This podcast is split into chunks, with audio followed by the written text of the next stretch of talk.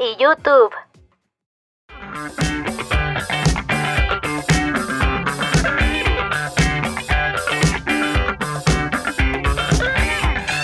Vale, ferga la vida. Vale ferga la vida.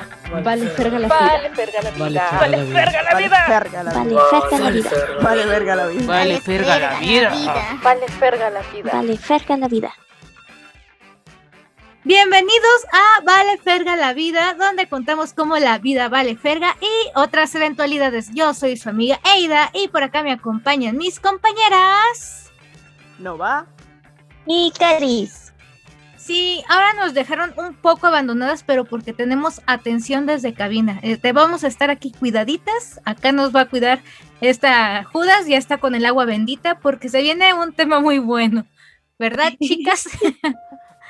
No vamos a dormir. Mi, mi cobarde interna tiembla.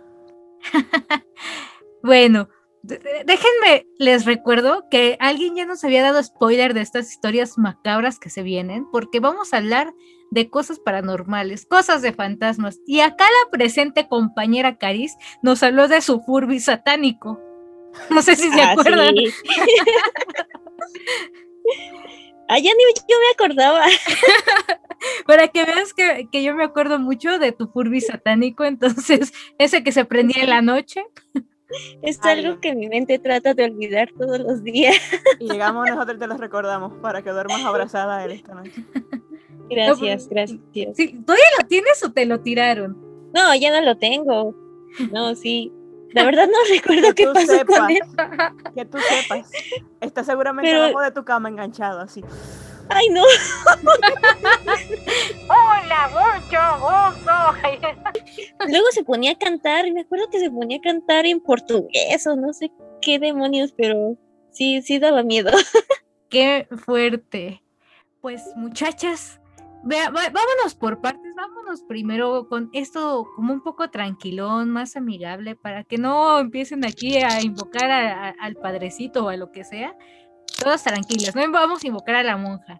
Vámonos por la, vamos por las preguntas de rigor. Muchachas, ¿a ustedes les da miedo o les pone de nervios el tema paranormal? Yes. Sí. ¿Sí? Sí, mucho. Sí. Dice esta ins desde cabina, sí, demasiado. Es que sí, son cosas que, que muchas personas luego no creen o, o dicen que pues obviamente ellos como que se mantienen al margen, pero no, yo, yo, yo sí, no, no aguanto. O sea, yo creo que se me aparece aquí algo y mañana me encuentran aquí muerta yo. Dice Ins que es bien miedosa hasta cuando solo le cuentan algo. Qué triste. Se parece a alguien que yo Ahorita- conozco. Hoy tampoco va a dormir ella. Lo que sucede con relación a, a lo paranormal es que es una combinación de lo que te juega la mente, de lo que tú crees y lo que la circunstancia manifiesta en alrededor tuyo. Entonces, Sí, no hay como, por lo menos de mi parte, no hay 100% una forma de tú asegurar de que todo tiene una explicación. Podemos tratar de buscar una explicación, pero no todo es explicable. Y yo creo que, que por ahí comenzamos a, narrar experiencias que nos han pasado o circunstancias que están ap- apegadas con, con esos juegos, juegos mentales que hacen las películas o, o esos... ¿Quiénes se acuerdan ustedes? ¿Ustedes se acuerdan de los videos aquellos que mandaban por, por Messenger? Las antiguas cadenas de si no mandas esto te embarazas, bueno, en este caso era este, si no mandas la fotografía de la niña perengana que murió en, en Inglaterra en un pozo, se- se lo- este, se- algo así, ¿no? Sí, pero era, Yo era la persona mandaba que por si las dudas la enviaba. por dos. Sí, sí, sí, te envío. No quiero que te aparezcas en la noche. Por dos. Pero yo decía de estos videos que mandaban, que eran cortitos, que te decían, mira aquí, y cuando tú te acercabas a la pantalla salía una cosa así. uh, Ay, Ay, sí. sí, yo, yo, de hecho, mi canal de, de YouTube, bueno, e- es personal, no lo tengo así como con muchas cosas y mis videos están ocultos porque pues ya ven uno aquí con sus pedos, pero el primer video que tengo visible en ese canal es uno de una carretera con una musiquita tranquilita Ay, así de ay, curva no, tururú, Ya, ya sé cuál. y de repente te brincaba un cuate y era un comercial de café, creo que No. alemán o no sé de dónde era. Ay, Oye. lo recuerdo muy bien ese video. lo odié. Y, y caía muchas veces. O sea, yo de, oh, mira qué bonito paisaje. Y mocos. La persona esa gritando. y Yo, o sea, creo que una vez aventé un celular por eso. Ouch, ese doble dolió. E- Estaban buenos esos videos, pero sí, desde las cadenas que te mandaban las fotografías. Bueno, acá en México había un programa popular que tal vez Caris y las demás lo ubiquen, no va, no sé ¿La si lo ubican. La mano peluda. Ah, no sí. ubico. Sí. Bueno, eh, literal era el programa dedicado a lo del terror, a los espantos, y era aquí dirigido por un muchacho llamado Juan Ramón Sáenz, que ya, ya se, se murió, creo, por desgracia. Bueno, creo que así se llamaba más bien. Este. Pero sí, se murió, tiene unos años de que murió el, el hombre. Y ese cuate lo que hacía era que contaba en la radio experiencias y te, se llevaba expertos y tú podías marcar Y contar tu historia ahí. Ajá. Mira, nos está diciendo este Judas desde cabina que favorito. Grabaron todos los capítulos y lo hicieron podcast para que lo busquen. Sí, yo también lo, ya lo busqué. Voy a anotarlo, voy a anotarlo. Está bueno porque eh, obviamente uno como chamaco idiota agarraba y decía, no, yo soy mayor de edad, tengo 18 y dabas ahí, te, te preguntaban hasta la edad para poder marcar a la cabina. Y no faltó el que lo intentara hacer, yo lo intenté hacer. Un clásico. Obviamente. ¿En serio? ¿no? Sí. Y sí, sí, me- sí tomaron mi llamada, pero la verdad les soy honesta, ya ni me acuerdo qué dije. Pero voy a buscar en, en los episodios a ver si me encuentro y les diga, soy yo, soy yo. Yo me acuerdo que, que mi abuelita, o sea, siempre que llegaba de la escuela o me iba a la escuela, no me acuerdo, pero siempre mi abuelita estaba escuchando la radio y tenía la mano peluda. Y luego me invitaba pues a oírlo ahí con ella. Y no, yo me moría de miedo, ya luego me salía. Y yo de, adiós abuelita. Porque sí, me, me daba mucho miedo. Está diciendo Ins, verga, esa me traumó. Un día que fui de viaje, no recuerdo qué estaban contando, y dice, yo tenía como 8 o 10 años, creo. Eran las 10, 11 de la noche. Jodidamente me tocó dormir del lado de la ventana y yo toda cagada de miedo. Es que imagínate que estás en tu coche escuchando una historia y de repente te cuentan una historia de carretera de fantasmas que se, que se te aparecen. No es bonito. Y, y no es lo que dice Nova, o sea, parte es el miedo, parte es lo extranormal que pueda suceder o algo así. Y otra parte es tu cabeza jugándote malas jugadas, así. Sí, Porque así como tú dices, o sea, vas en carretera y ya escuchaste una historia que pasó en la carretera y ahora tu cabeza solo va enfocada de, ¿y si me pasa a mí? ¿Y si me hace la parada una mujer? Y no la tomo y luego se, se aparece atrás de mi cara, en los asientos, no sé, algo. Y, o sea, te vas traumando tanto que, o sea, tú mismo te vas metiendo miedo. Tú sabes que ha cambiado, por lo menos en esta época. Yo recuerdo que hace ya algunos años largos era muy común que a ti te dieran un aventón. Muy común. Y también tengo experiencia de parte de familiares que le, pasa- le pasaban cosas así, que le daban un aventón a un extraño. Y era algo normal. Pero ahora ya no sucede. O sea que cada vez, mientras vaya pasando el tiempo, mientras menos confianza tenga la gente, esas historias de carretera yo creo que van a disminuir. Ok, dice Judas que también ella lo escuchó en la carretera y que se acuerda perfectamente de un capítulo sobre duendes que se robaban a los niños. Entonces, imagínate, debe- vas escuchando la historia, te empiezas a, a sugestionar, te empieza a dar el miedo y empiezas a escuchar, se robaba a los niños y tú eres niño. Todo, Y todo tú en tu no, contra. Sí. Es que ahora sí que literal es justo en la infancia, amigas, literal en la infancia. eh, eh, a- casi todos los mexicanos nos tocó escuchar ese programa de niños. No me pasó, así que estoy feliz. Gracias. Pero te pasará ahora que escuches los programas en repetición, nada más, porque sé que los vas a escuchar porque tú nos has dicho que eres una persona muy, muy curiosa. El detalle es que yo lo voy a escuchar por la mañana, temprano. Sin el ambiente de fondo. No en la carretera. Muchas gracias. No importa, igual te va a dar miedo. Igual le va a dar miedo sola en casa, pues si sale su madre, imagínate. Roycito me acompaña. Pero bueno, y fuera de, de este tipo de dinámicas eh, en que escuchaban cosillas así, ¿a ustedes sí les daba mucho miedo ver películas o alguna situación de, de ese tipo que dijeras, no, no puedo ver? No, no, no digo que sea precisamente de terror, por ejemplo, Tiburón, que era más bien como de suspenso y pues literal ver que el animal se tragaba a la gente. ¿A ustedes les daba miedo ese tipo de cosas? Sí, a Mm, mí una película que recuerdo que de plano no podía ver, o sea, y ya ahorita que la veo digo, ay, no manches, qué tonta, eran las de Chucky. O sea, no, no podía aguantar yo ver que un muñeco se moviera, tomara vida y, y pues anduviera ahí asesinando gente. O sea, no, no, no. Y yo siempre he tenido como que ese trauma por las muñecas. O sea, yo tengo puros peluches. Nunca tuve una muñeca más que luego que me regalaban una que otra. Y yo las volví a regalar porque no, o sea, no aguantaba eso de que, ¿qué tal si se para y me apuñala en la noche? Y, y yo estaba así con Chucky, o sea, no podía ver las películas de Chucky porque tenía miedo. Entonces desde ahí como que no, no me gustaban los muñecos. Dice esta Inés que también ella comparte ese trauma contigo, que no puede estar ver muñecos o, quedar, o quedarse sola con los muñecos y que hasta la fecha le siguen sin gustar.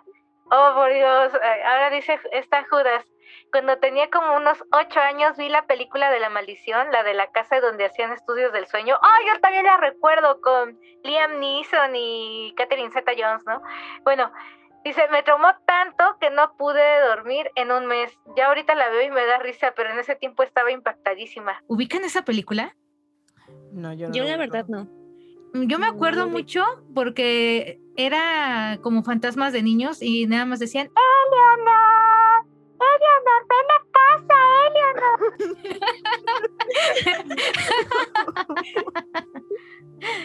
Qué miedo, qué miedo. Me va a decir esta Judas si, si, si no era esa película, pero según yo así le decían a la, a la bu- bu- pues podría decirse protagonista.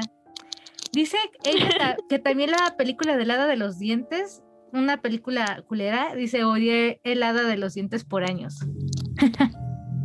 Esa película, No sé cuál sea.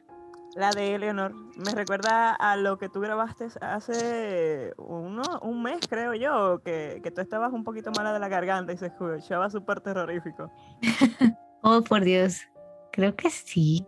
Oh, Dios, y yo así, aquí haciendo memoria. Y, eh, recuerda que en ese eh, breve lapso de mi vida yo estaba con modo drogas, entonces estoy así como de... "Ah, Ok, No No entiendo. nada.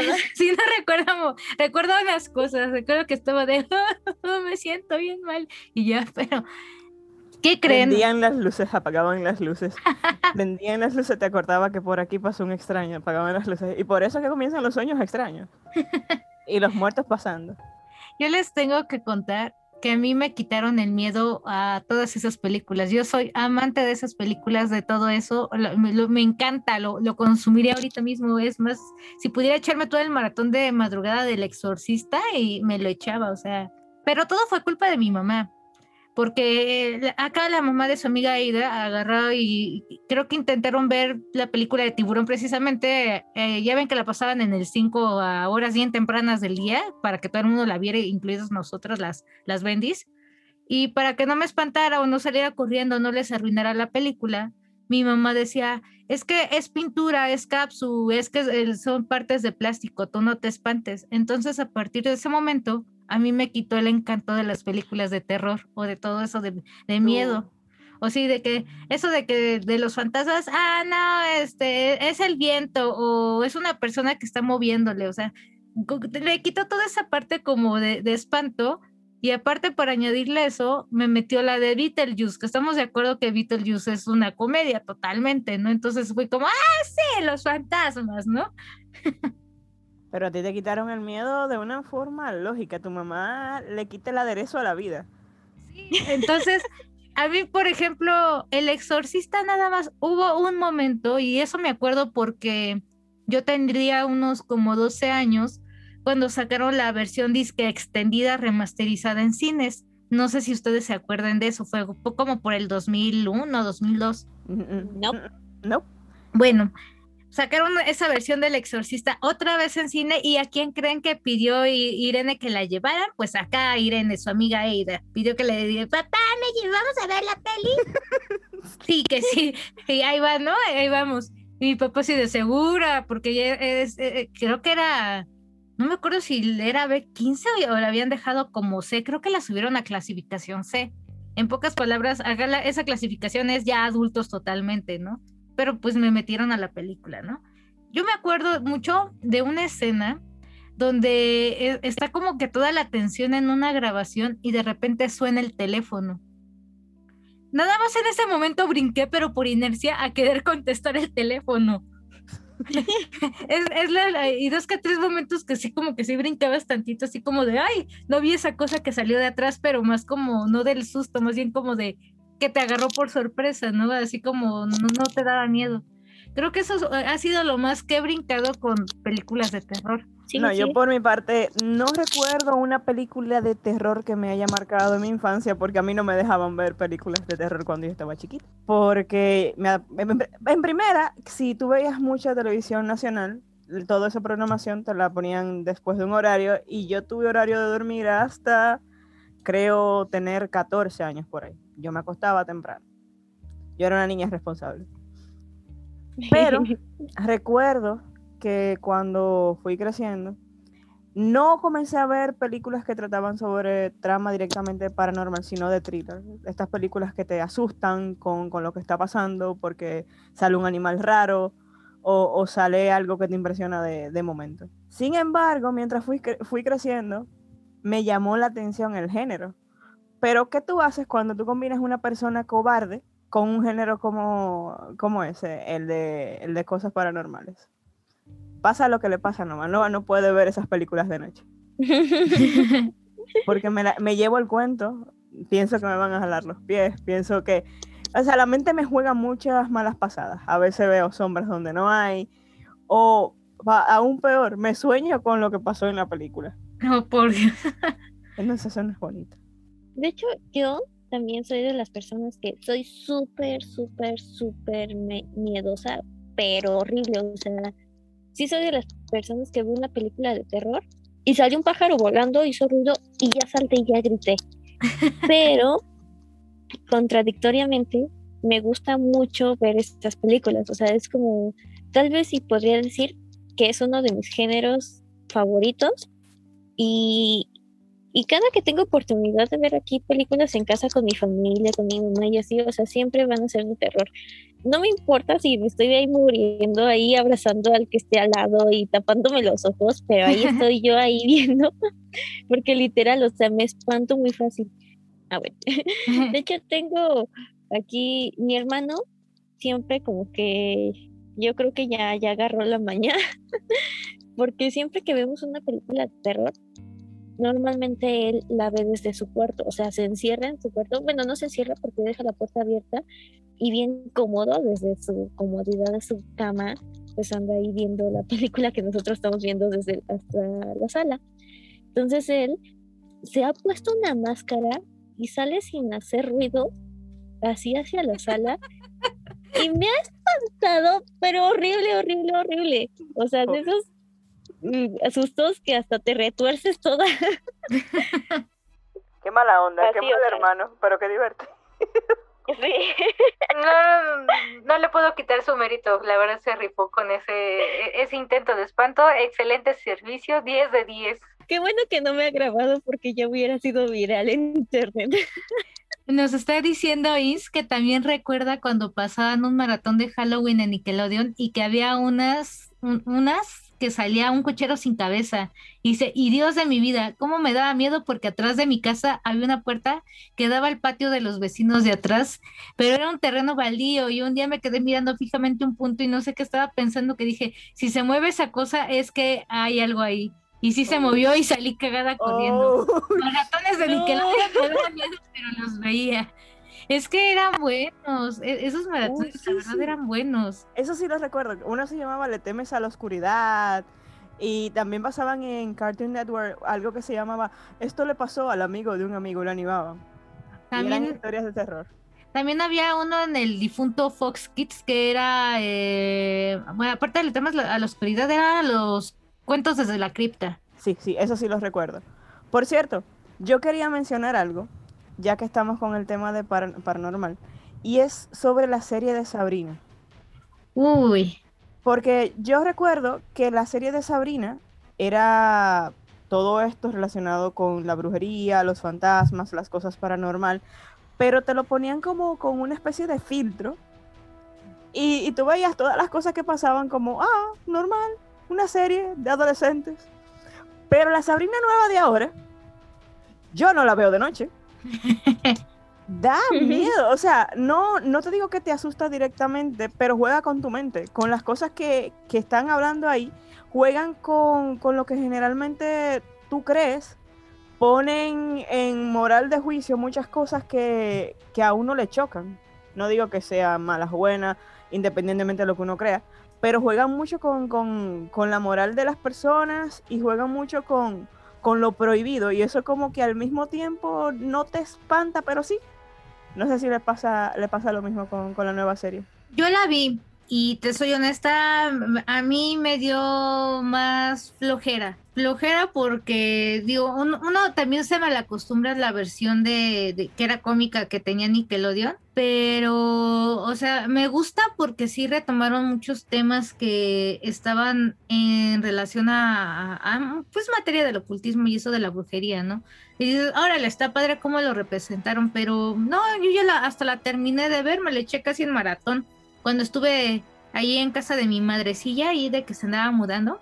Ahí me la eché prácticamente. De acá llegué a ver nada más como 10 episodios de la última temporada. Y pues no, no me pasó eso. A mí me falta parte de, de la última temporada, pero hay cosas que todavía me, me chocan.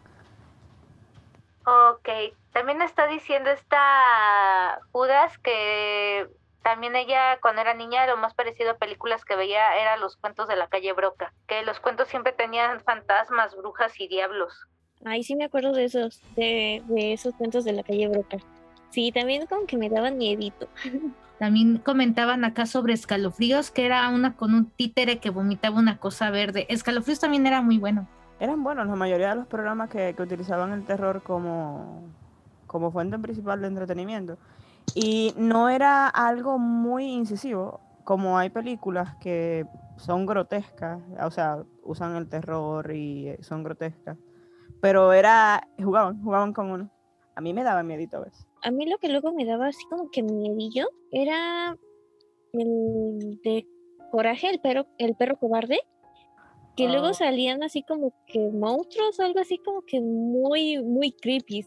Es que ese era el punto de la serie. Esa serie, o sea, todas las cosas que trata la serie de, de Coraje, el perro cobarde, son la mayoría críticas sociales. Y es muy profundo. Y eso es otra cosa que, que tenemos como medio... No sé cómo verlo, porque antes tú veías una serie y la transmitían en un canal porque eran caricaturas, no porque necesariamente eran del rango para, para un infante. Eran muy difíciles de, de entender para un niño. Pero si un adulto se ponía a verlo, le echaba cabeza, se daba cuenta que realmente no era tan simple. Si te das cuenta, ese tipo de caricaturas realmente no eran para niños, porque Coraje estaba muy densa para ser para público infantil. Y así pasó en ese momento con muchísimas caricaturas que hubo en, en su momento, Ren y Stimpy, o sea, como que Sí. hubo muchas caricaturas que Sí. estaban así muy perturbadas, pero, gacho. ¿Y qué pasó en este caso? Coraje lo que es- estaba hecha para, para incomodar, porque no nada más era de dar miedo, Coraje incomodaba. era Grinch y era terror de cierta forma. Lo otro era que había una diferencia entre Coraje y, por ejemplo, lo que daban en Locomotion. Locomotion ya era un canal que transmitía para un público adulto. Lo que transmitían en, en Cartoon Network fue luego que salió lo del Adult Swings y todo eso, donde lo metieron a Coraje el perro cobarde y otras caricaturas, pero a la altura de Juego de las Cosas, yo creo que hasta Pepa hay que analizarlo. Bueno, si nos ponemos así de turbios, pues, hay un montón de series que los personajes sí te quedas de, ok, esto está muy dañado, tú estás muy dañado, tu creador está muy dañado, ¿no? Sí. Ok, pero en esta parte de, de la, de la tele, de la ficción, entonces estamos como de que, al menos el- por lo que estoy entendiendo, les, les gusta, pero les da miedo, pero les gusta que les dé miedo, ¿no? Sí, definitivamente. Me asusta, pero me gusta. Pero vayamos a la parte chida, a la parte buena. Vamos a empezar. Oh, sí. ¿Quién quiere ser la voluntaria? De, pero cuéntelo más levecito, no hay que ser. ¿En qui- qui- ¿Quién se ofrece de voluntaria para contar algo que le haya pasado raro? Porque por lo que tengo entendido aquí a todos nos ha pasado algo raro. Caris. Ay, no, yo iba a decir no.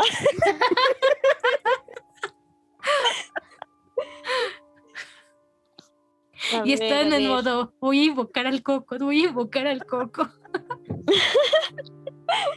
¿Qué tal que se me aparece algo aquí ahorita? A ver, a ver, a ver, algo levecito. Pues me acuerdo que aquí en la casa, en la casa de todas ustedes, han siempre como que han sucedido cosas extrañas. O sea, de hecho las personas que normalmente se llegan a quedar aquí a dormir o algo así, siempre nos han dicho que que escucharon algo, o que los espantaron, o que se les subió el muerto, como dicen, y, y cosas así. Y de hecho me acuerdo una vez que una de mis tías, pues se quedó a dormir aquí en un cuartito que es el como que cuartito de visitas, que justamente queda a un lado de mi cuarto, por cierto. y, y en ese cuartito, la verdad, yo hasta yo tengo miedo de dormir. O sea, era el cuartito de mi hermano y mío cuando éramos pequeños. Y ahí dormíamos siempre, o sea, de chiquitos. Y siempre escuchábamos como, pues, tacones, como si alguien en la azotea caminara así con tacones, tiraran canicas, pero pues en la madrugada y así. Pero pues nos acostumbramos y ya pues, pues ni caso le hacíamos. Pero las personas que luego se han quedado a dormir ahí, o sea, siempre nos han dicho que las han espantado. Y me acuerdo mucho de una tía, pobre tía, pero ella se quedó a dormir aquí y, y empezó a escuchar cosas raras. Entonces se salió del cuarto y fue al cuarto de mis papás y, y tocó y le empezó a decir a mi mamá así como de, Lenny, Lenny, es que se escucha algo. Y mi mamá, no, no pasa nada, le vete a dormir. Y ya mi tía se No iba. estás molestando, ya duérmete. Sí, literal. Y luego otra vez iba mi tía. Oh, Lenny, es que. Es que hay algo que no sé qué. eh, que se escuchan ruidos. Y mi papá le dijo, no, no es nada, Ale, son los perros, vete a dormir. Y que mandaron a mi tía a dormir. Dice mi tía que no durmió esa noche, o sea, literal se puso a prender la tele y, y ver qué onda, o sea, cómo se entretenía, porque no pudo dormir, o sea, de plano no la dejaban dormir. Y dice mis papás que cuando le enviaron a dormir, ya después, o sea, ellos se volvieron a dormir y que después de un rato ellos se quedaron así como de, oye, pero no tenemos perros. no había que pudiera hacer el ruido, pero mis papás le dijeron que eran los perros. Y el otro día tu tía no preguntó, ¿y el perro? Sí, obviamente le dijeron es que no tenemos perros. Ay, caray. pues, se asustó. ¿Sabes a qué, qué me recordó? Como el SMM de Rugrats, de Aventuras en Pañales, de Ay, no sé, Tommy, no estés chingando, ya duérmete. Algo así, o sea, literal, sí. No sé, Tommy. Ay, no sé, Tommy, ya duérmete. literal, literal. Oye, pero yo me imagino que, que ya ustedes se acostumbraron a ese tipo de actividades en, en tu casa. Ay, bueno, yo no, ¿eh? La verdad, Tu yo papá, no me, tu me papá. acostumbro. Sí.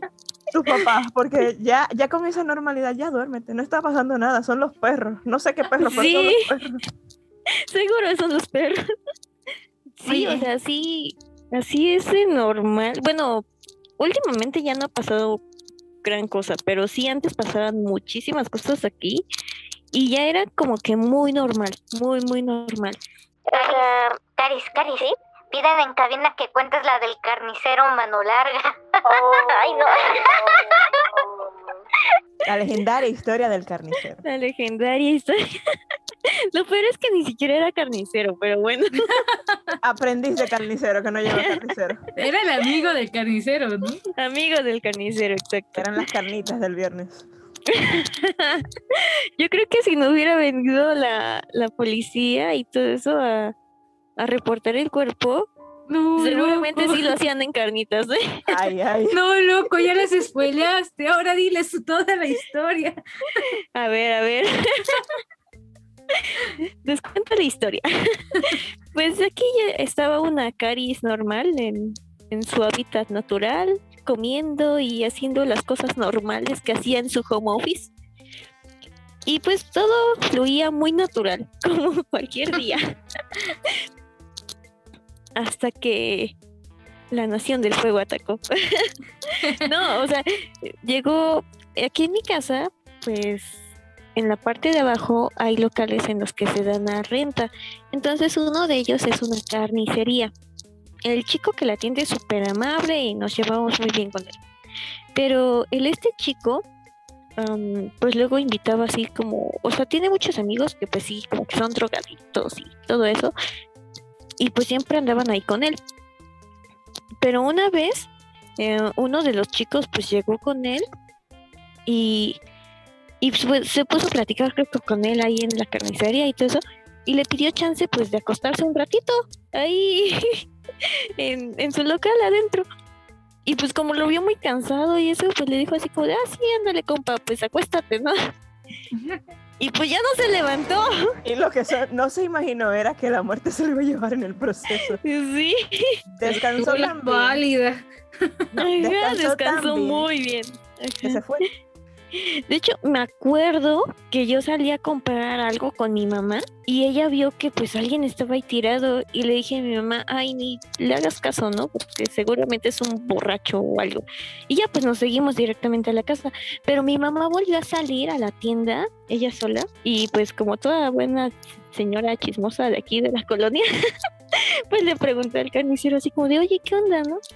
Y, y, pues él le dijo de, ay, pues es un compa, pues está aquí dormido, me pidió chance y mi mamá de, ah, bueno, y ella todavía pues en plan de broma le dijo, le dijo, aguas porque no se te vaya a morir, ¿eh? Ay, ay, ay, ay. ay. Ay, me río porque fue muy cruel. Es como ese humor negro mal plan. Sí.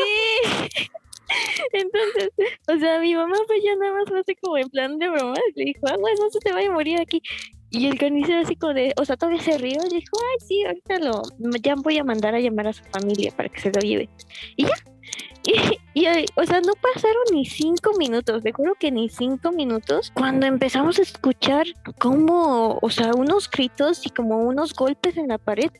Y pues luego, luego nosotros nos asomamos por la ventana de, del primer piso y veo que hay personas ahí llorando y haciendo un drama, pero, o sea, intenso, o sea, de ese drama intenso y, y llorando y diciendo, ¿por qué? Que no sé qué. Y un buen de cosas. Dije, mi mamá, algo pasó. Entonces, pues, mi mamá, pues, sale otra vez con el este carnicero y le dice, ¿qué onda? ¿Qué pasó, Dani? Le dice, no, pues es que ya se murió. Nosotros, ¿qué? Ah, bueno. Así. Y nosotros, no.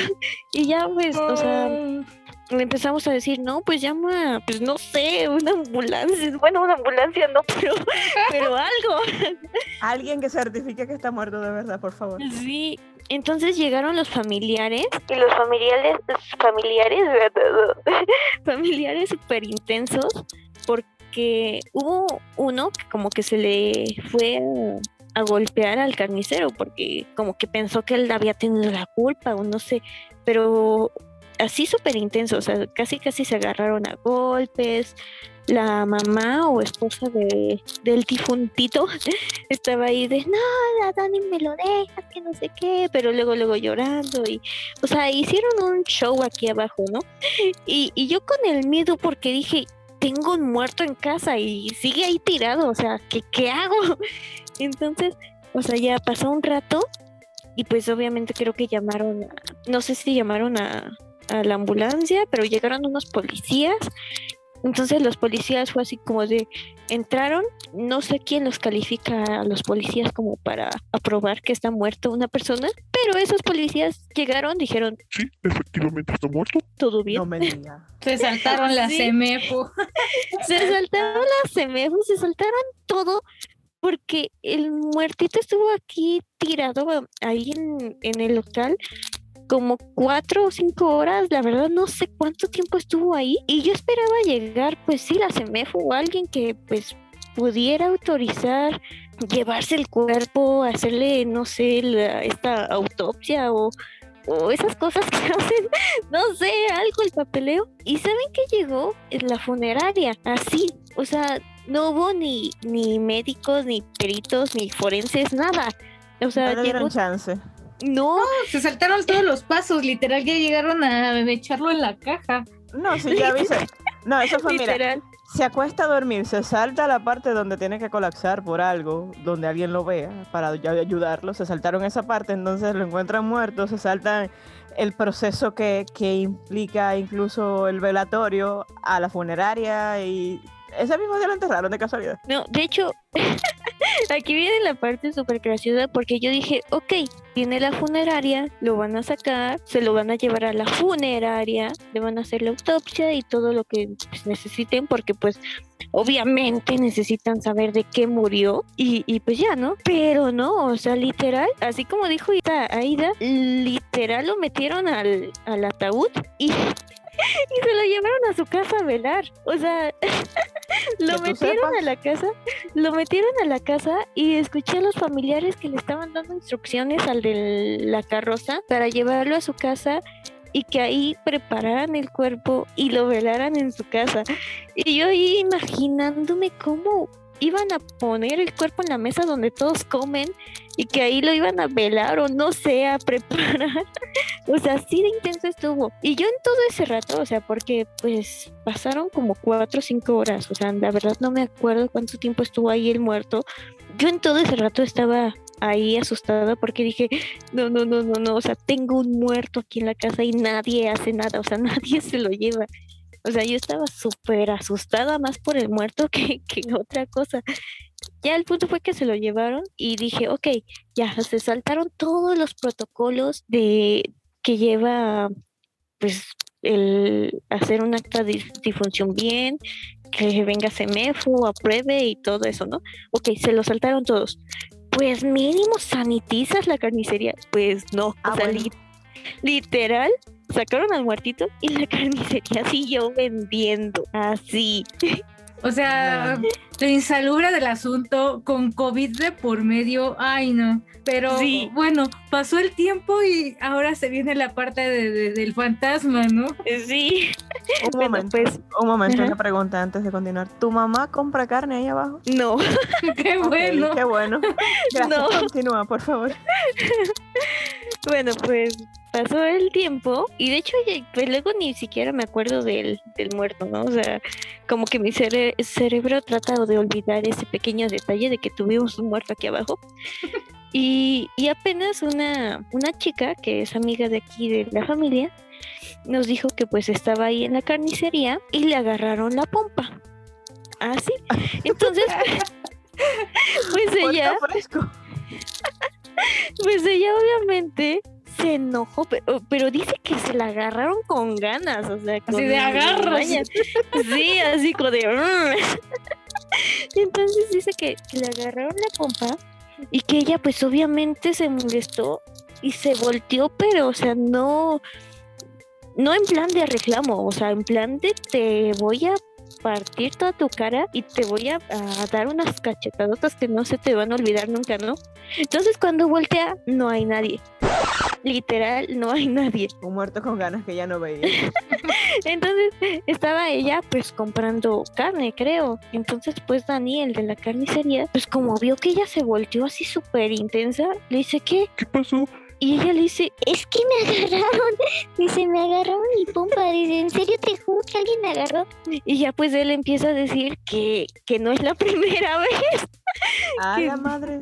que hay clientelas que se quejan de eso, o sea, que de repente las agarran o cosas así, y que él luego pone así pues sus cuchillos, no sé cómo se llamen esos cuchillos que usan los carniceros, pero que pone sus cuchillos ahí y que de repente dan vueltas sus cuchillos o le desconectan la sierra o le desconectan pues instrumentos que él usa ahí. O sea, sí dice que después de que se murió el este chavo ahí, sí han ocurrido cosas así. Y dije, ay, no puede ser, o sea, aparte de lidiar con un fantasma, ahora tengo que lidiar con un fantasma manoseador. No. Malditos hombres. No puede ser, es que era hombre. Era hombre. Hombre. Mira, mira, a mí no me cabe la menor duda de que él dijo, bueno, hoy me voy a morir, voy a tener una mejor vida, paso al más allá, me dedico a agarrar pompas de mujeres, nadie me puede demandar, no me van a llevar. Y ahora sí no pueden ¿Qué me cantarme y la culpa no era mía. Y, o sea, Exacto. Ahí iré para el más allá a agarrar pompas. Sí, bien, bien intenso eso. No, no, no. Malditos hombres acosadores. hasta en el más allá. No, Hasta bueno. del más allá nos siguen molestando. No, pero qué especial. O sea, pero imagínate, o sea, ya, fuera de, la broma de lo del acosador, que sientas que te estén dando una, una manoseada buena, casi una, una nalgadota así de esas que hasta duelen, ¿no? Y cuando te volteas no hay nada. Imagínate tú te- todo el, el coraje que traías atorado en que se vuelve, ¿no? Te quedas así. Sí, el miedo. Te lo tragas y todo. queda- ¿qué? Pero hay que darle el memo a ese, a ese fantasma, hay que decirle que él, él está en una carnicería, no una panadería. Pero sí, eh, eh, esa ha sido de las cosas intensas que, que ha- bueno, intensa, graciosa, porque pues dices, ¿cómo a un fantasma se le va a ocurrir andar manoseando señoras, no? Pues no Pues sé, sí, cosas de fantasma. Cosas de fantasmas. no soy un fantasma. No soy fantasma para res- responder esta duda, pero qué intenso. Y ¿Quién soy espero yo no para pase juzgar? Luego teníamos la de tu historia del Furby que contaste en el episodio de los regalos, que se prendía solo y que ya se deshicieron, que mencionábamos hace rato, pero ¿alguna otra historia que tenga, por ejemplo, Nova, así como que digas, "Mm, me pasó o no me pasó, al primo de un amigo, no quiero saber? Yo tengo varias, Uy, de, de diferentes niveles. Pero vamos a empezar con una no tan, tan, tan, tan, tan, tan fuera de, de serie.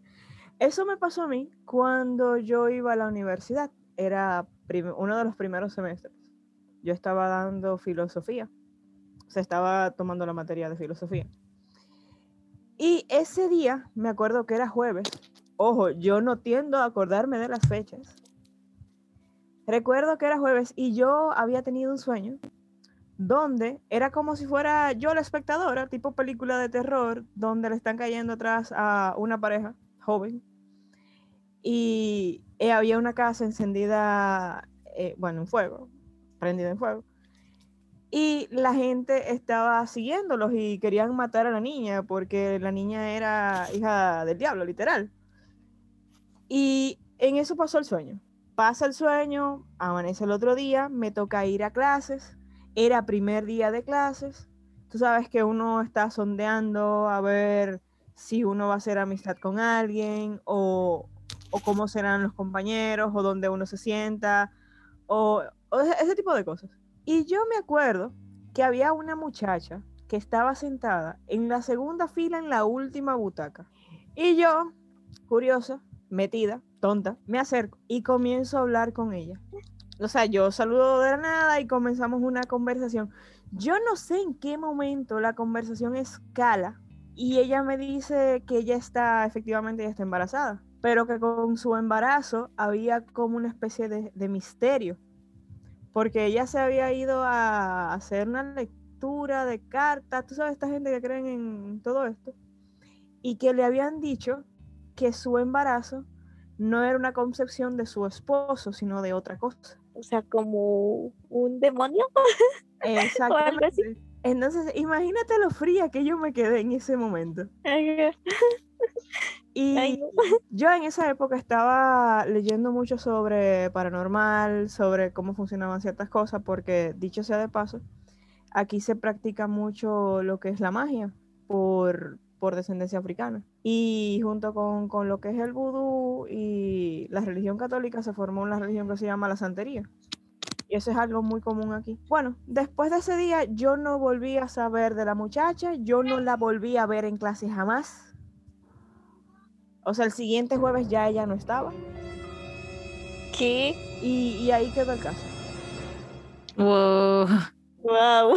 Wow. Lo bueno es que era la, una levesona, ¿eh? sí. No, e- entonces a mí lo que me choca es que cualquier persona te puede hacer una historia fantástica que le salga de la cabeza y tú decir como, eh, ¿eh? cualquier cosa. Pero tener ese sueño y que al otro día una persona te diga eso. Sí, o sea, mucha coincidencia. Sí, sea, está, Muy creep. está cañón.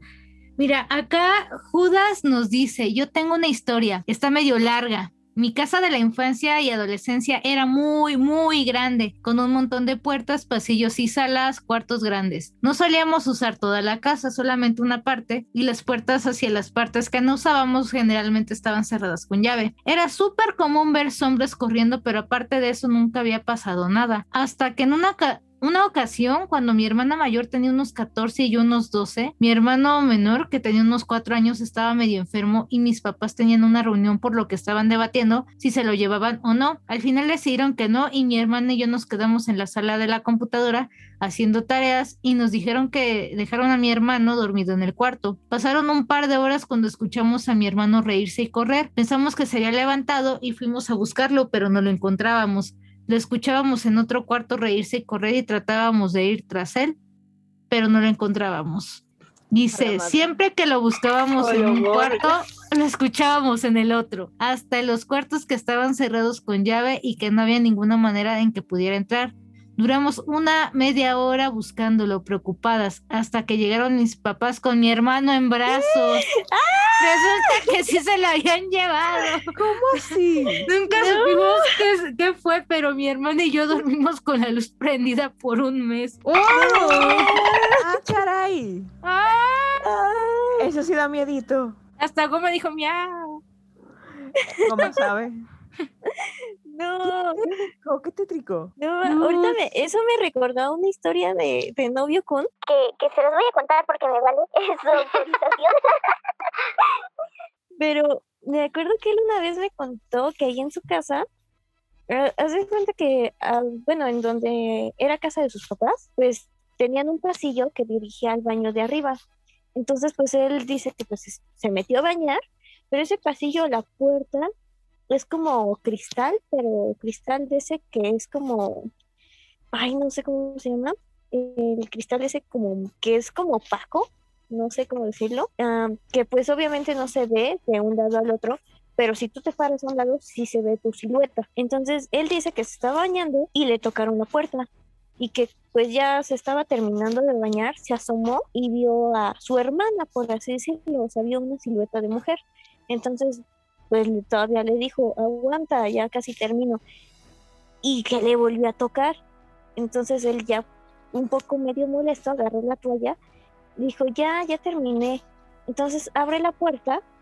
Ah, bueno, me dice, dice que vio como la sombra pues se fue, ¿no? Entonces, justamente al lado del baño donde él se estaba bañando, estaba el cuarto de su hermana. Entonces, pues él vio que su hermana se había ido al cuarto.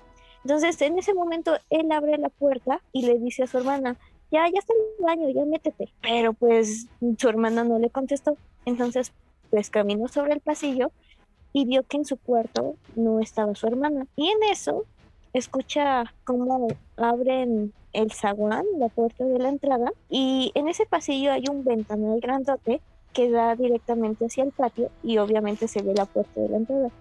Ah, pues cuando él se asomó para ver quién era, vio a su mamá y a su hermana entrando de la calle.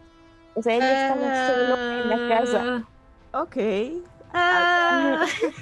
Había, había otra, otra fantasma de la misma calaña que el señor de la carnicería. Le quería tocar las pompis. Lo quería ver desnudo. Qué fuerte. Ay, no.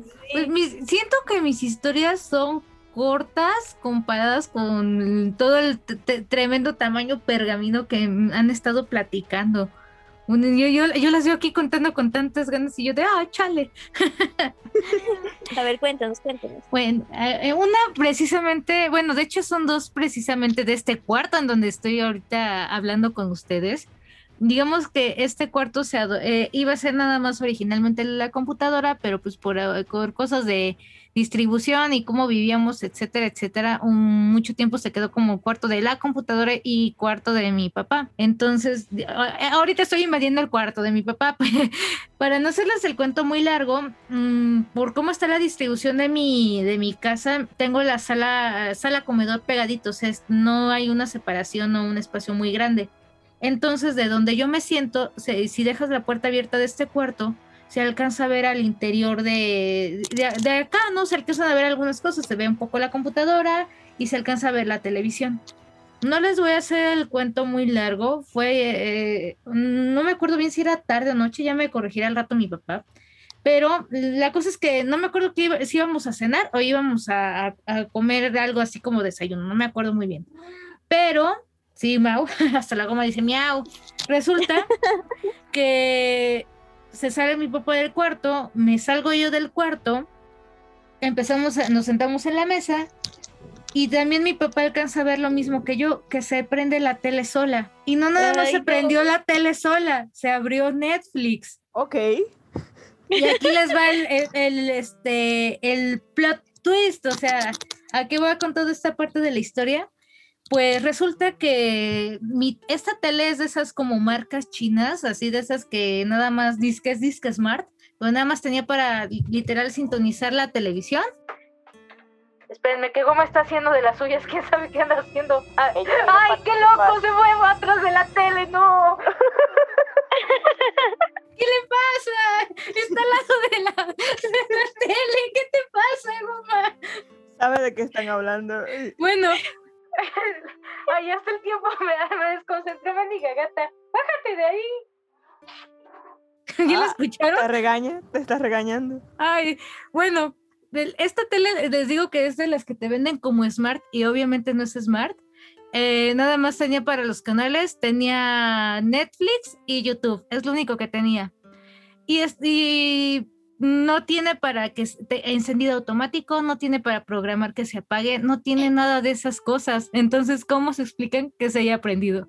Eh, bueno, puede ser que, no sé, no sé cómo, cómo explicarlo, sinceramente. ¿Cómo quería ver Netflix? ¿Cómo que yo- Posiblemente. No es que les juro que estaba aquí en mis piernas, se trepó aquí enfrente del micrófono, se fue atrás del multifuncional, se pasó a la mesa de la computadora por atrás, se fue a la ventana y ahorita está chillando aquí. No, mira, aquí está mi amigo el fantasma, el que me pone Netflix. No, No, esa vez les digo que se estaba abriendo Netflix y mi papá y yo nos quedamos de ¿qué? Y yo, yo de ya agarró, se metió al cuarto, prendió, digo, agarró el control, obviamente la apagó, no se nos volvió a prender afortunadamente, pero sí nos quedamos los dos de la casa maldita, qué miedo, ¿no? ¿A qué hora pasó eso? Me dice mi papá que fue casi a las 12 de la noche cuando nos pasó el evento, o sea, íbamos a cenar. Oh, ok, qué casualidad. Sí, eh, más o menos como es ahora. Es que, bueno, por lo general ahorita que ya él está aquí en la casa por lo del home office, por la pandemia, mm, eh, nos hemos como que mal acostumbrado a, los horarios, pero antes por lo general cenábamos temprano, pero ese día eh, le llamaron tarde y ya no cenamos temprano, entonces no sé qué pasó. No sé por qué, pero pues así sucedieron las cosas. Esa fue una en este cuarto, porque recuerden que les dije que había dos de este cuarto. Ajá. La siguiente que les voy a contar ya tiene mu- muchísimos más años y mm, igual no es muy larga. Yo estaba igual aquí en la computadora. eh, bueno, bueno, esa vez no estaba en la computadora. Ahora sí estaba aquí en la computadora haciendo tarea o algo. y al lado del mueble tengo literal un librero. Y mi familia se ha, eh, sí, se ha caracterizado porque siempre hemos sido así como de devorar mucha lectura en general, ¿no? Entonces de este lado pues tenemos este a George Orwell, tenemos mm, a Herman Hesse, o sea, tenemos un montón de cosas aquí y libros chonchos, ¿no? Para no hacerles el cuento muy largo, pues yo estaba aquí este, haciendo mis tonterías, cosas de la, de la escuela, y de repente voló un libro de hasta arriba, pero un libro choncho, que es, eh, que creo que fue la, la vida es, es- la vida en rojo de este Jorge Castañeda. Eh, pero estamos hablando de que son libros gru- gruesos, o sea, no es como un libro que pueda volar así como de la nada. Pero lo chistoso de esto di- dirías, bueno, se cayó, no se cayó, voló, y ahorita les va a la explicación de por qué. Eh, enfrente de ese librero tenemos una mini cajonera de plástico donde tengo guardadas cables, los audífonos, por ejemplo, con los que ahorita estoy. Y en ese entonces, en, enfrente de esa cajonera estaba el arenero de mi gata. Ajá. Y aparte hay otra, hay otra caja que tenemos donde poníamos las, este, donde tengo guardadas fotografías porque mi papá siempre fue de, de- de tomar fotografías. Estamos hablando que el libro voló más de un metro. O sea, que lo aventaron con fuerza. Fue como si, si le- lo estuvieran empujando del lado opuesto. Ah, ah, ah, pues, pues sí, más bien pues, pareciera como si hubiera saltado hasta esos libros a propósito, porque, este, bueno, digo, las cajas, porque literal saltó la caja, saltó el arenero, saltó la otra caja, y fácil eso yo creo que han de ser como unos dos metros, dos y cachito. Ay. Y yo estaba, y eso fue temprano, eso fue como a las dos de la tarde, o sea, yo sí me quedé así de, ah, ¿Qué está pasando, doctor García? y, y me acuerdo justamente porque creo que ya venía mi papá para la casa y yo le mandé mensaje de, oye, ¿qué crees? Me acaban de aventar los libros.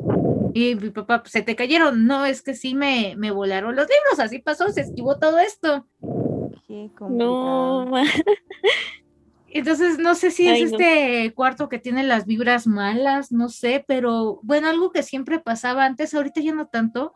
Este cuerpo, eh, cuerpo, ¿eh? Este cuarto, como, este cuerpo no Este cuarto, eh, como que te da mucha somnolencia, o sea, te, si te echas a la cama de mi papá, ya luego, luego te dio la flojera, la pesadez, pero, pero nivel leyenda, así, bárbaro, bárbaro. No sé, no sé. Mira, yo recuerdo que yo conocí a alguien en la comunidad de fanfiction.net que escribía en la categoría de Full Metal y ella era de allá, de Domex, de, de esa sección. Y ella vivía cerca de un cementerio. Y sucede que el tema de lo sobrenatural salió entre nosotras, hablando de ello. Y ella me decía que, que sí, que efectivamente que en México hay mucha actividad paranormal porque en México hay, o sea, en el DF específicamente hay mucha gente y ha, ha muerto mucha gente de diversas razones en lugares diferentes y han habido eh, cementerios clandestinos en, un- en un sitio y luego en otro. Sí, de hecho creo que le doy la, la razón porque sí es, eh, pasan muchas cosas así de repente que si te quedas de, "Dude, ¿por qué me pasó esto a mí? O por ejemplo, Sí. Caris que vive en la casita del horror. Sí, ¿eh? la casita del horror.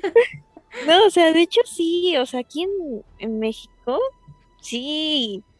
No conozco a una persona que no me diga que no le ha pasado algo. No, O sea- ahorita que dices eso, eh, bueno, esa, esa fotografía si quieren luego se las paso y si, y si son muy valientes, la voy a subir a, a- la subimos a la página. Pero uno de mis amigos tiene una fotografía de su casa aquí de- en la zona donde yo vivo, que nada más levantó el teléfono y alcanzó a sacar la, la fotografía arriba de su cabeza y clarito se ve un, se ve un fantasma. Ay, no. Mañana, si tú quieres, yo, la- yo la veo. No, se las mando ahorita para que no. No voy a abrir el grupo. Tú mándala, tú. Alguien no va a dormir el día de hoy. Alguien no va a dormir. Ya somos tres. Qué terrorífico. No, sí, o sea, sí, no, sí está muy, muy feo todo esto de, de los fantasmas.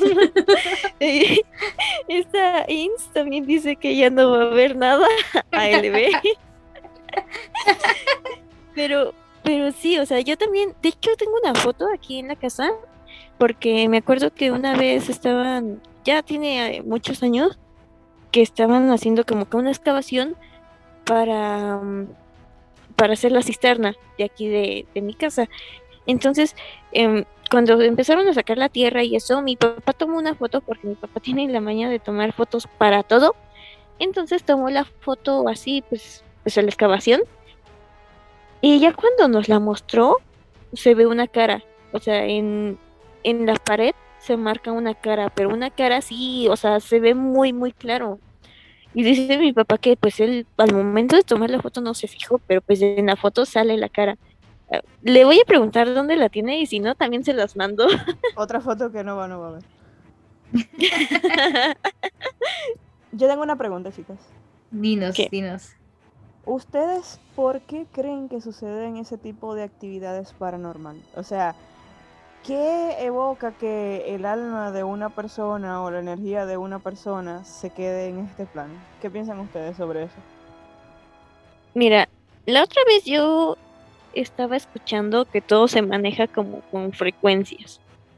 Entonces se supone, de hecho también eh, decían que cuando te llega una idea, no es tal cual, o sea, como que tu cerebro pensó y dijo, oh, mira, se me ocurrió esto y nos vamos a hacer millonarios con este invento. No, o sea, sino que las ideas como que van en el aire, por así decirlo, en ciertas frecuencias y si tú logras vibrar como a que a esa frecuencia, pues obtienes esa idea, ¿no? Pero, o sea, yo siento que viene en parte de a todo esto de los sucesos paranormales, de las frecuencias, porque yo digo que, pues un alma, o sea, cuando te mueres y todo, o sea, ¿dónde se va toda esa energía que tu cuerpo estaba conteniendo? O sea, obviamente la energía no se crea ni se transforma, no es, no es cierto, no se crea ni se destruye, solo se transforma. Exactamente, es un principio de física. Entonces, o sea, yo siento que va en parte de eso, de que pues no se destruye como tal tu energía, sino que se transforma en una frecuencia o algo así, y la puedes obtener ya sea pues en manifestaciones, que es, no sé, esa frecuencia casualmente se te presentó a ti y pues tú la viste y no sé, algo así. Yo siento que va por eso, va por ahí. Me gusta tu versión. ¿Y tú, Aida? Yo, bueno, siempre yo fui de una, una de las personas que dije, hasta que no me pase, yo no creo, pero no voy a negarlo, ¿no? Ya te paso. Sí, ya me pasó y me pasaron muchas cosas, ¿no? Este, unas más fuertes que otras, pero e- e- eso es, digamos, de lo más como tranqui, memorable para que podamos todas dormir en paz esta noche. Pero yo siempre lo vi como energía positiva y energía negativa, ¿no? Y siempre lo he visto así, o sea, lo- lo- la creencia como de Diosito es la energía positiva, el diablo es la, el- la energía negativa, ¿no? Y al final de cuentas tiene que existir e- ese balance de cosas, ¿no? Yo como los, como he sentido siempre este tipo de situaciones como esa parte de energía que no sabe para qué polo dirigirse, que se queda así como, pues ahora sí como ahí en, co- como cuando quieres este, meter dos imanes eh, negativos que, que nu- nunca se van a pegar, más o menos esa situación siento que por eso es que se quedan esas cosas como atoradas acá, ¿no? Que no deberían de estar aquí, que deberían de estar en, en otro, si lo quieren llamar, este, pues lado, dimensión, porque pues ahora sí que ya ven que todo esto se maneja ya hasta por, eh, hablando científicamente por dimensiones, ¿no? Entonces es lo que yo siento, que más bien como eh, está haciendo como esa misma fuerza, como no sé si llamarla negativa o positiva, que está haciendo la misma contraparte acá, pues no se puede salir, no se puede ir hacia donde debería de. Yo creo que, que realmente no podemos garantizar como una explicación a 100% certera porque Claro. son cosas que, que uno no puede analizar, no puede llevarlas algunas bajo el microscopio.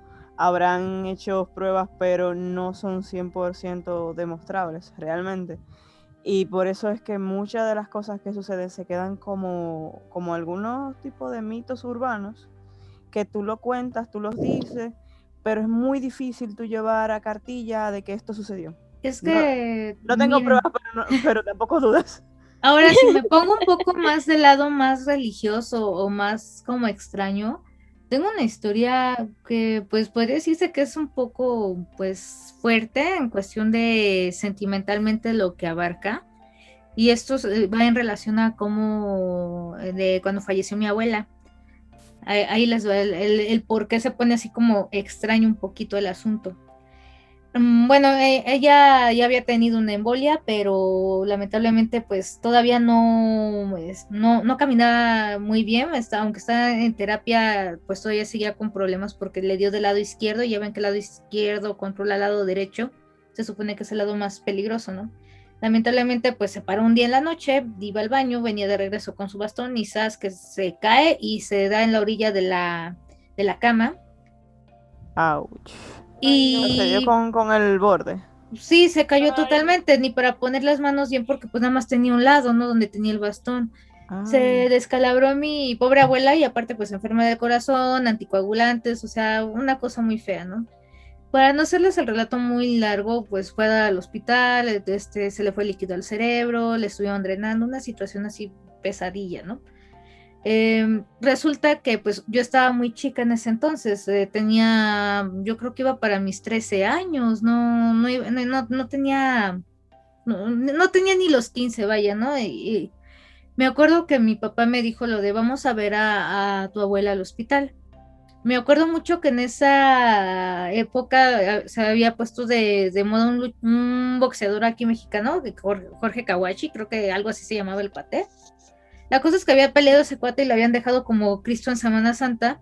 Y antes de que se llevaran a mi abuela a- al hospital, yo le había dicho de broma, ya ves por irte a pelear con el, con el este cuate, a, te, te- te fue mal, ¿no? Y todavía le daba risa a mi abuela, de la, la última vez que la vi consciente. Bueno, pues ya cuando fui al hospital, que literal fue como de, dele chance de entrar y, y me dejaron entrar a la parte de terapia intensiva, sí fue de, ok, vamos a dejar que entre, pero va, va, va a ser el, este, dijeron para colmo que tenía 15 años, pero me dijeron, bueno, eh, vamos a sacrificar la entrada de alguien, eh, o sea, vamos a tomarlo también por la entrada de alguien más, porque pues está muy chica, no debería de entrar, bla, bla, bla. Yo entré muy, muy zen, muy tranquila, pero, o sea, tú me veías muy tranquila por fuera y yo por dentro estaba de, ¿por qué está pasando esto, no? Me, eh, me lavo las manos, me ponen la batita, todo ese show. em, paso a ver a mi abuela, hasta todavía- vean, hasta ya me está dando otra vez el sentimiento. La veo y todo ese rollo, la- este, me quedo tantito, creo que ni estuve ni 10 minutos, o sea, realmente que eran 10 minutos los que iba a estar, pero entre que me vestían, disfrazaban y lo que llegaba con ella, me quedé como 5 menos. Salgo de ahí, eh, nos hacen el favor de traernos a la, a la casa unos familiares que tenían coche. En cuanto se abre la puerta de aquí de la casa, mi abuela entra en paro. Ay, no. Mm, eh, entré, este, eh, creo que le dio primer este paro, mm, creo que aguantó dos más, no me acuerdo, pero entró en el primer paro. O sea, literal, llegaron, me, me- me dejaron aquí en la casa y de ahí me, este, yo me fui a, en ese entonces mis papás estaban divorciando, me fui a la otra casa con mi mamá y así como me dejaron, le avisaron a mi papá y mi papá de nuevo se fue para, para lo del hospital. Y eh, ahí sí me quedé de, ay, y todo el mundo empezó Eso es que se, se estaba esperando para despedirse. Yo cállense, no digan esas cosas, eso es del diablo. No, Ah. Sí, me quedé así de, pues imagínate que te digan eso y que tú lo seas de las personas que entró más tranquila al cuarto y haya sido la última persona que digamos que la vio bien, Ujú.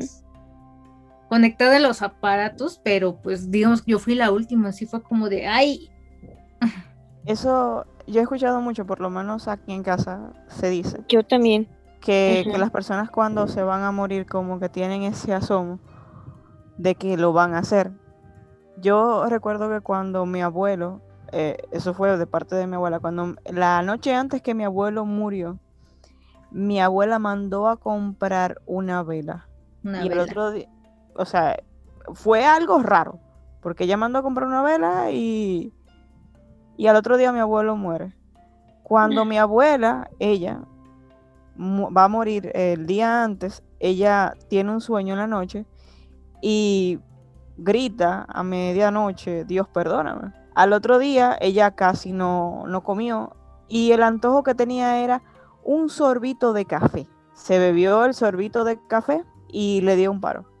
Ay, Ay, no. Y mi tío, que era el hermano mayor de mi mamá, el día antes de él morir, él le contó a mi mamá que él se había soñado con unos hermanitos que ellos tuvieron, que habían muerto pequeños.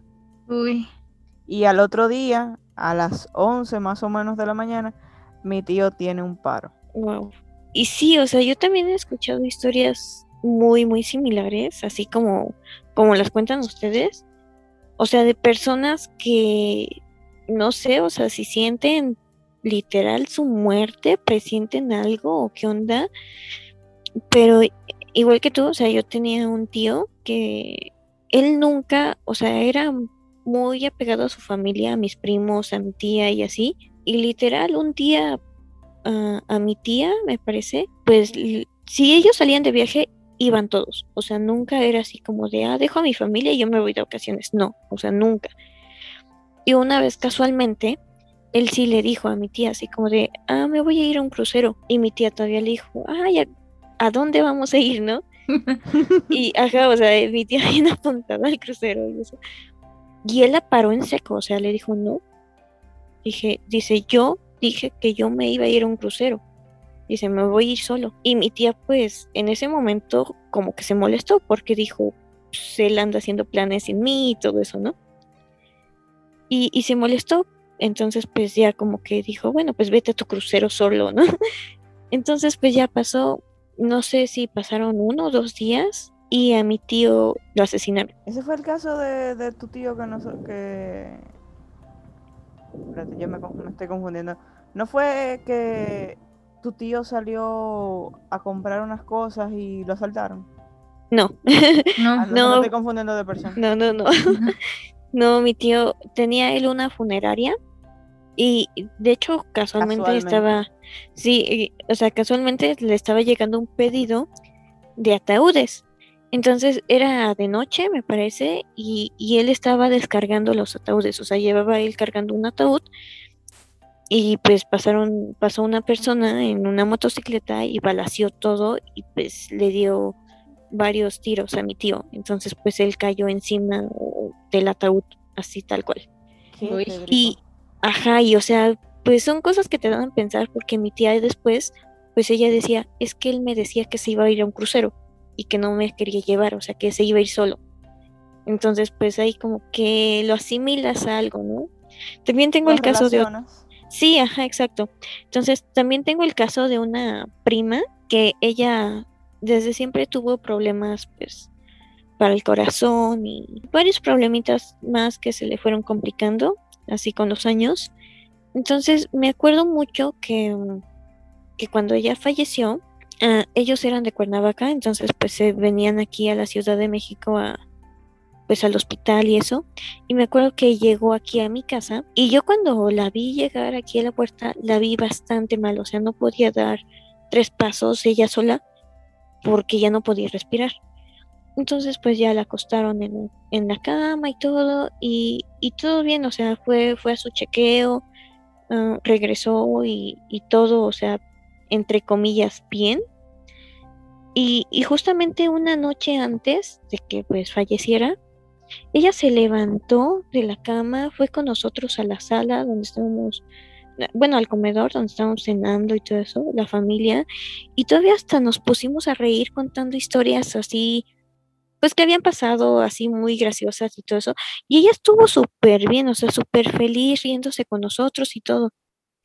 Ya pues terminó la cena, no- nos fuimos a dormir, a ella la llevaron al cuarto de mis papás a dormir, y me acuerdo que que ella ahí, ahí en esa noche fue cuando se empezó a sentir pues bastante mal. Yo creo que le faltaba mucho el aire cada que se acostaba. Entonces, literal, hubo un momento donde ella se paró, bueno, se, se sentó en la cama y le dijo a mi tío, híncate, híncate. Entonces mi tío se hincó enfrente de ella y ella lo abrazó. Le dijo, es que no quiero ser ángel, no quiero ser ángel. Y era lo único que decía, no quiero ser ángel, así. Entonces, pues ya, pues pasó. Y cuando amaneció, pues la llevaron otra vez de urgencia al, al doctor y todo eso. Am, mi tío se había ido, creo que a trabajar. Entonces, pues a ella le dieron, creo que varios paros cardíacos, respiratorios y todo eso, pero seguía aguantando. Entonces, cuando le dicen a mi tío así como de, ya vente, porque, porque pues ya, ya solo es despedirnos, casi, casi, vente porque tu hija te necesita. mi tío fue otra vez al hospital y dice que literal, o sea, cuando él entró a la habitación, mi prima ya estaba entubada y demás, entonces la maquinita como que pitó, ahí así como de tit, entonces mi tío le empezó a hablar y todo eso, y cuando sale mi tío de la habitación, ella entra en paro y fallece, Au, así. qué triste. Ajá. Sí, o sea, fue súper mega triste, fue un golpe muy duro para toda la familia, pero pues lo que nos llamó mucho la atención era eso, o sea, que ella así entre sus, ajá, entre como que sus sueños, ella decía que no quería ser ángel y se lo decía así como, mm, como si estuviera viendo a una persona, decía, no, no, no quiero ser ángel, no me lleves, no me quiero ser, no quiero ser ángel. en su- Así. en su delirio. Ajá, Es que entonces, está, está fuerte, ¿no? Porque fue, podría, podría interpretarse como que pues ya lo, lo sentía, ¿no? Ya lo presentía. Y aparte la, la conexión que hay con, con la familia, para que dijeras, ¿por qué justamente en el momento en el que estaba pasando esto, eh, o, o que yo llego, o que yo me voy, o que yo o llegué a algún lado, o ya estaba a salvo, pasa eso, ¿no? El, el paro. ajá, exacto. Ujú. Bueno, en relación a esta, bueno, un, poco este tipo de situaciones como las que comentan, ahí les doy otra historia de mi parte, pero esa yo me enteré muchísimo tiempo después y cobra sentido si lo piensas bien. Resulta que, este, para darles así el preámbulo, un- una tía abuela de, que del lado de mi mamá, em, tuvo cáncer eh, de mama en algún tiempo, eh, la había superado, había salido bien y le dio cáncer, pero así que, que en la columna, en los huesos, ¿no?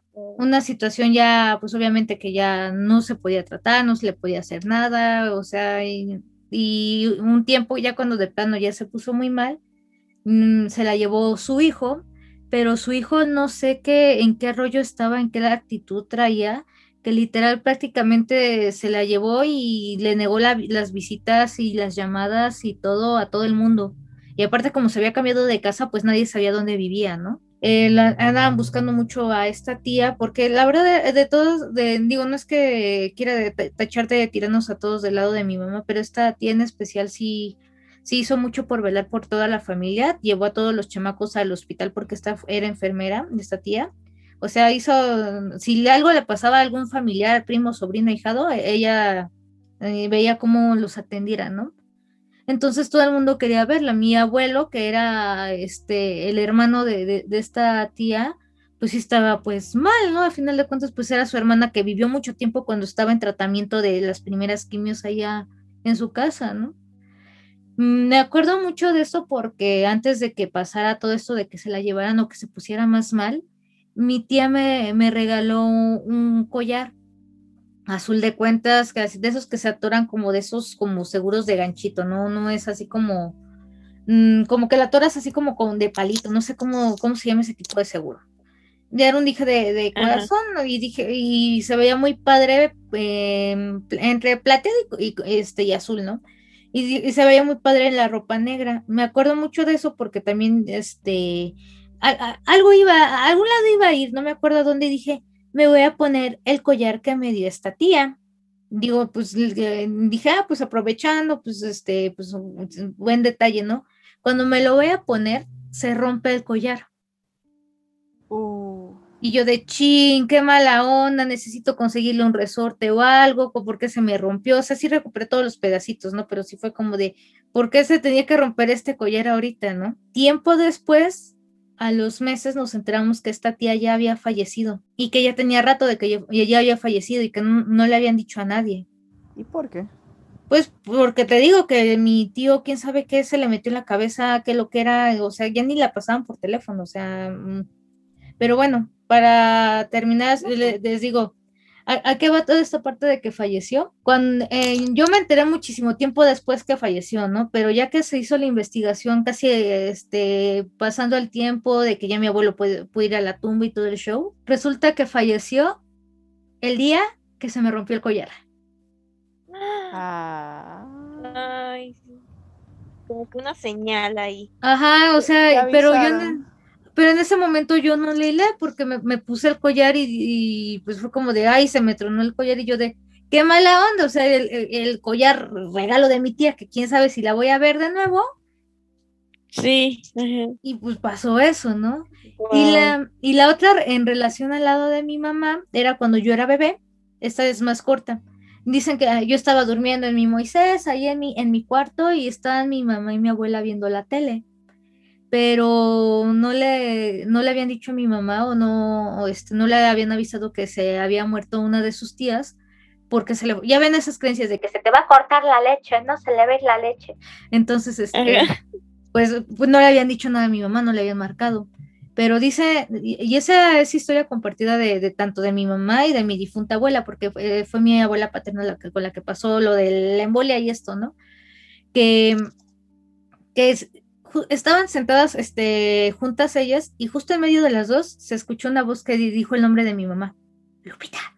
Ay, no, no. Y le- pero una voz de mujer, pero, pero no se lo dijeron así en modo tétrico, sí fue como si le dijeran, Lupita, así como quedito, Susurrándole. ajá, quedito. Y que las, se quedaron las dos de que, ¿qué pasa? ¿Qué onda? Hasta se fueron a asomar al cuarto, yo estaba bien dormida de bebé. Ay, Eh, o Te mi- que se me acaba de poner la piel súper chinita. De... oh. No, yo ya no quiero preguntar más. o sea, no, Pero- pero no pasó nada más, no pasó nada más, obviamente, pues ya mi mamá se enteró después y, ay, ¿por qué no me dijeron? Pues porque estaba, se te fue a ir la leche y mi mamá de, no manches, ¿cómo se me va a ir la leche, no? ¿Cómo así? Pero este, sí se quedó, no creo que como que se me va a ir, ¿qué onda, no? O sea, si no me, impre- o sea, sí se siente feo, pero no me voy a impresionar tanto.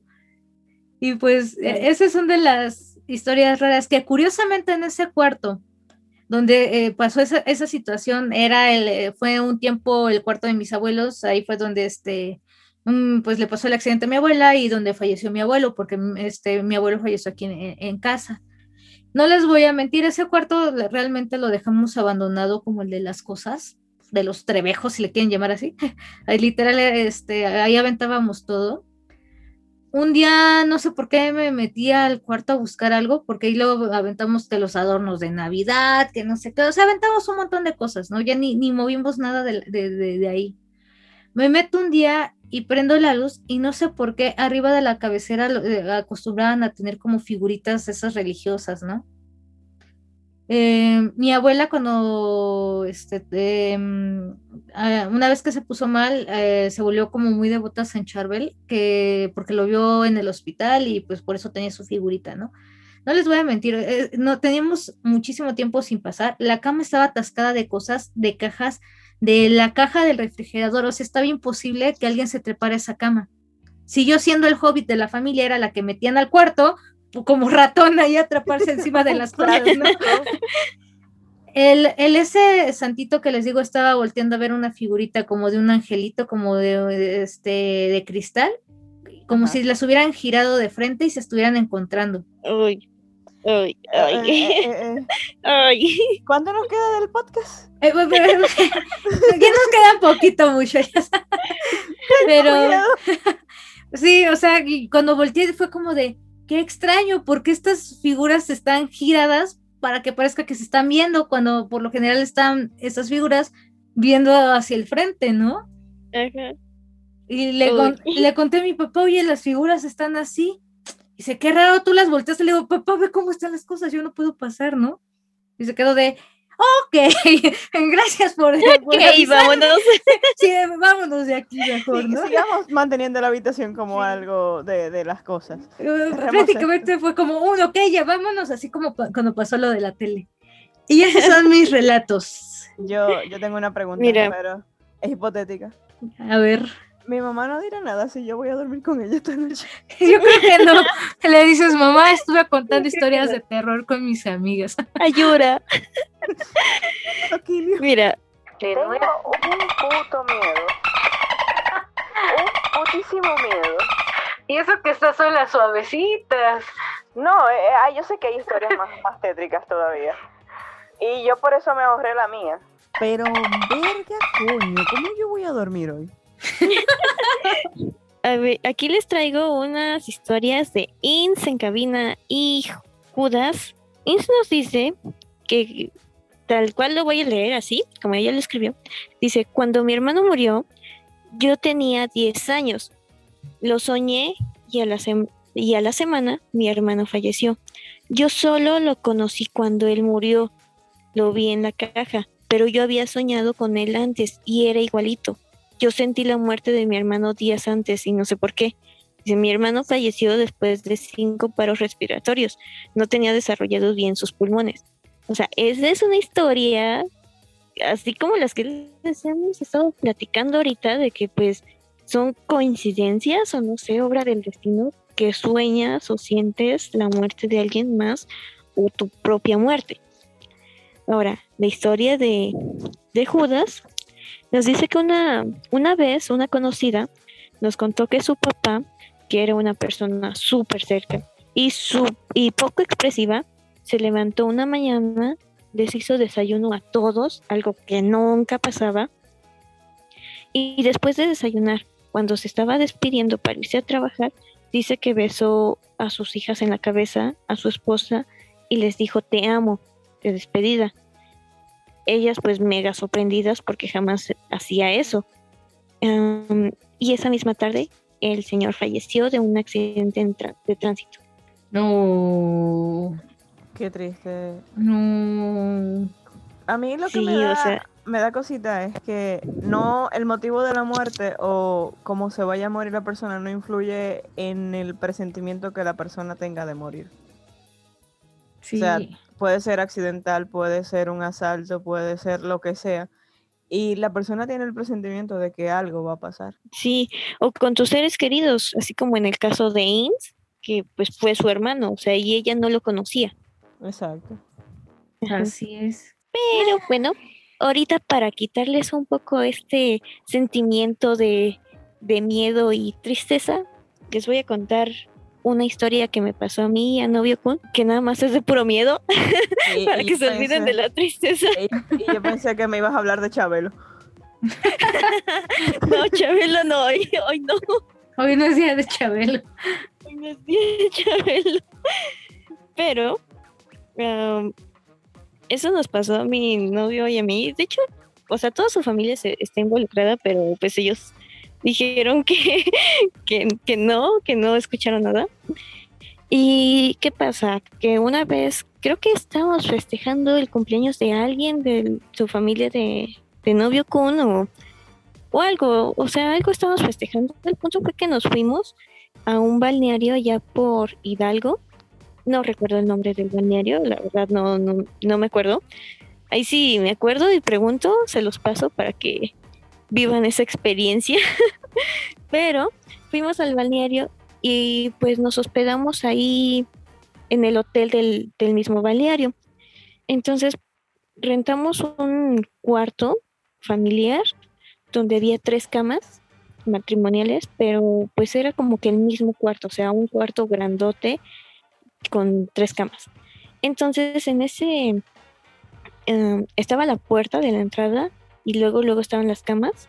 Entonces la primera cama era como que de los papás de, de novio con, la segunda cama era de los hermanos y la tercera cama, la que estaba más alejada, era la mía y la de novio con. Entonces ahí estábamos dormidos y todo eso.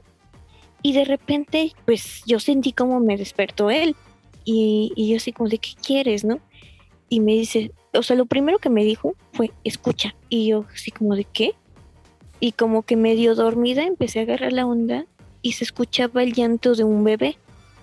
Pero así, así súper intenso, o sea, de esos llantos que no, no, o sea, es un bebé que no controlas y está gritando ahí, desgarrándose su gargantita, ¿no? Entonces desde ahí como que pues se me hizo raro, pero pues dije, ok, o sea, empezamos a buscar la lógica, ¿no?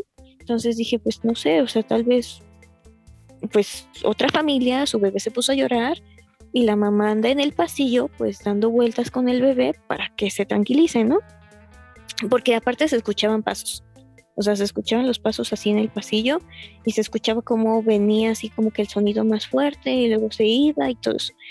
Entonces desde ahí, o sea, el llanto del bebé en primera ya es perturbador.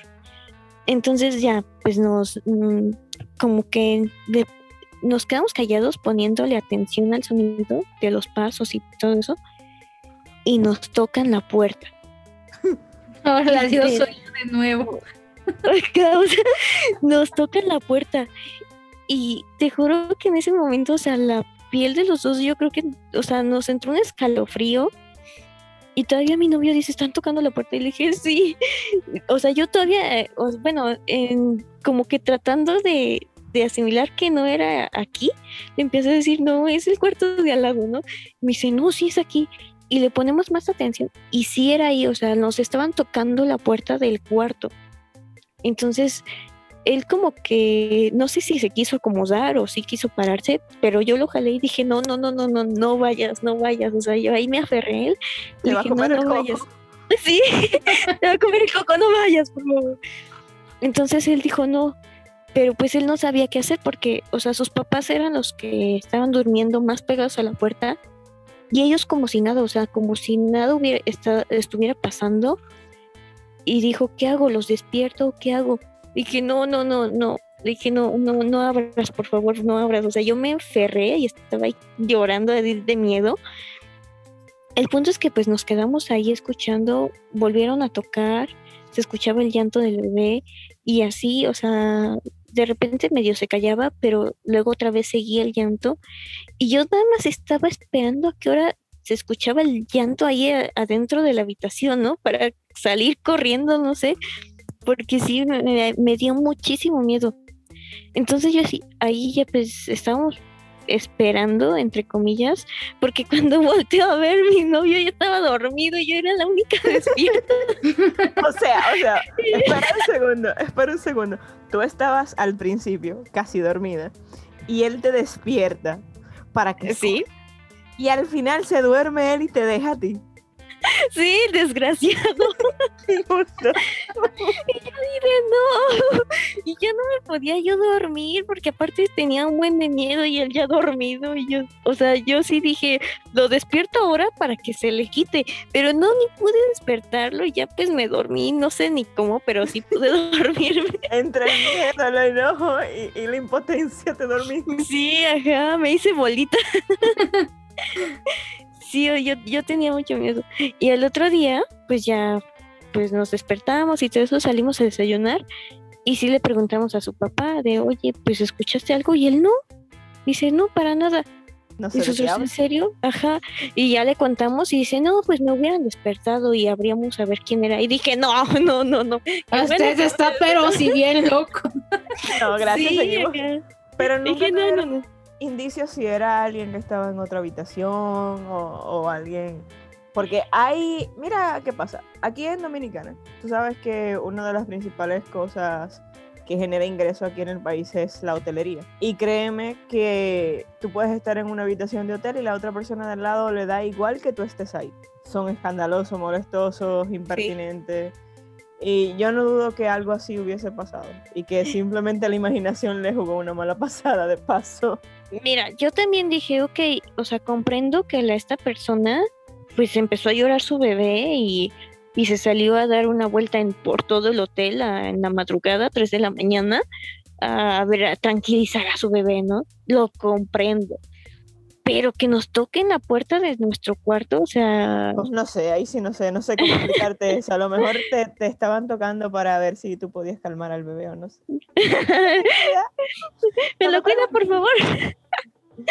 Ay, no. ¿Quieres No, no, no, sí.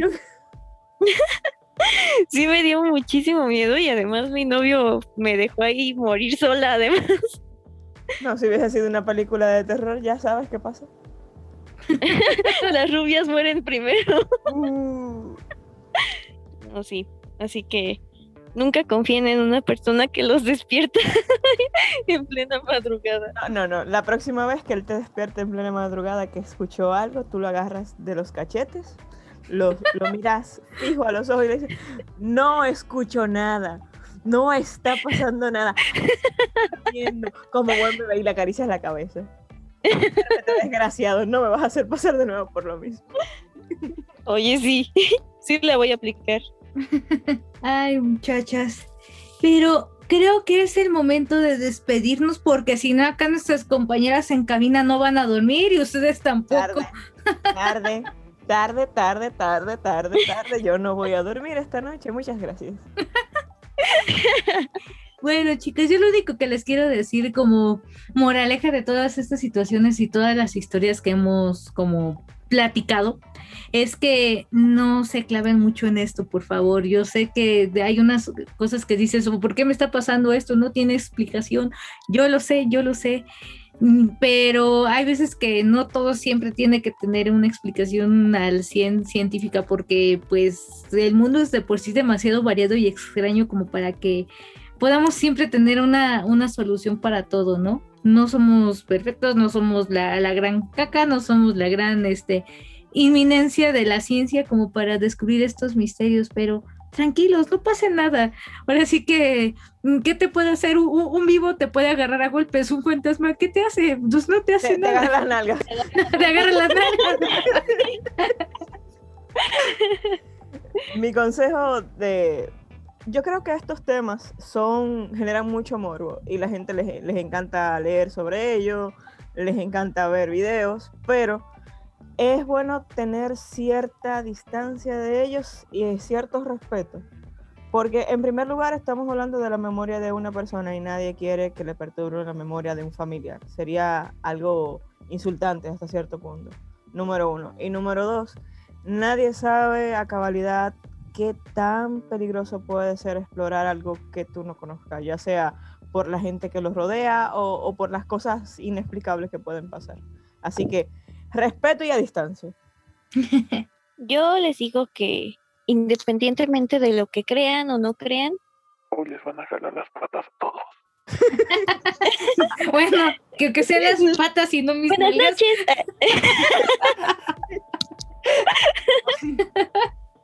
Mira, mientras sean las patas y no las nalgas, pues, uy, me tienen aquí. Todo va bien. Todo va Todo bien.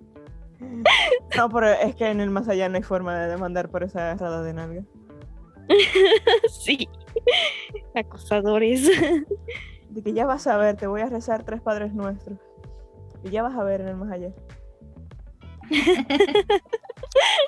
Vas a ver, vas a ver. Bueno, chicos, pues ustedes que nos están escuchando, les hago la invitación a que nos escriban sus historias paranormales, las cosas que les han pasado, que ustedes creen que no tienen explicación, sucesos importantes que, que creen que se merecen estar aquí en este podcast. Así que posiblemente hagamos una segunda parte después. Después, Oh, después, sí. después, para que Ay, podamos ay. dormir. Lo que he Así en que- esta vida. Bueno, vamos a hacer esto. En unos seis meses volvemos a grabar para que no, No, no, año nuevo después de Halloween, por favor. No, no me Oye, en Halloween, en Halloween. De Halloween.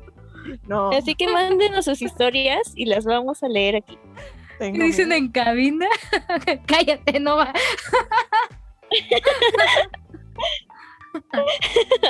bueno, chicas, ahora sí que siguiendo las indicaciones, nos vemos en el próximo capítulo. ¿O no? Adiós. Adiós. Hasta la próxima. Bye bye.